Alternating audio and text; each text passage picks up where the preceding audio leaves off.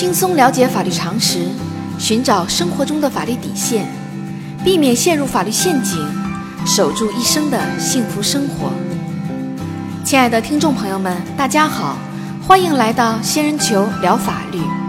今天的话题是：结婚没多久就闹离婚，男方可以把彩礼要回来吗？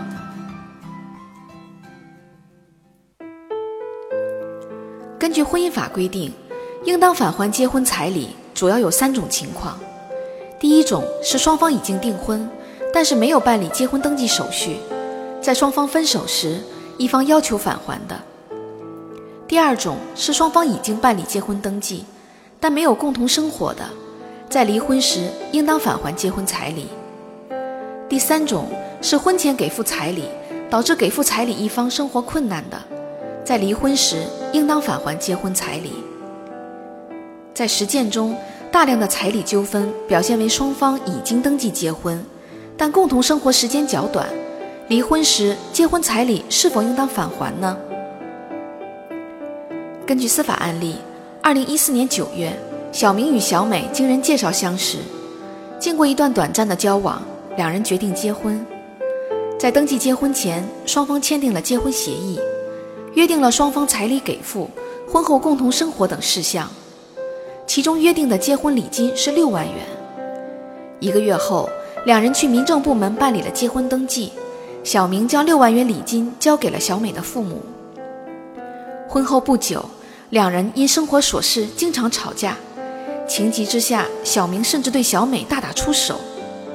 小美对自己闪婚的决定后悔不已。两个月后，小美搬回娘家。不再与小明一起生活。二零一五年四月，小明向法院起诉离婚，并要求小美返还结婚礼金六万元。小美认为双方已经结婚，并且在两人共同生活期间，小明多次实施家庭暴力，因此不应当返还结婚礼金。对于小明返还结婚礼金诉讼的请求，法院会支持吗？仙人球特别提示。对于小明返还结婚礼金诉讼的请求，法院应当予以支持。结婚彩礼是一种以结婚作为前提条件的赠与行为，就是说，如果双方没有登记结婚，这种赠与行为就不成立。因此，给付彩礼后，如果双方没有登记结婚，原则上收到彩礼的一方应当返还彩礼；给付彩礼后，双方已经登记结婚，原则上彩礼无需返还。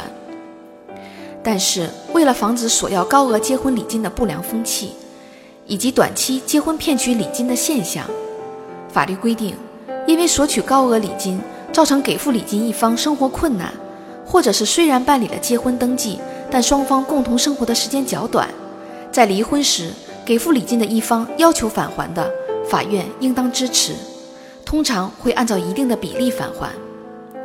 另外，在司法实践中，高额礼金一般是指超过五万元的礼金。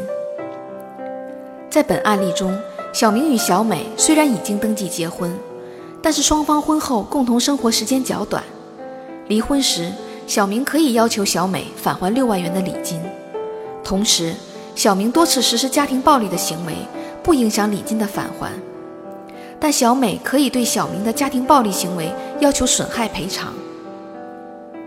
小仙建议。婚姻是相爱的两个人厮守一生的承诺，一味攀比高额的结婚礼金，往往会使美好的爱情变了味儿，极有可能给未来的婚姻生活埋下隐患。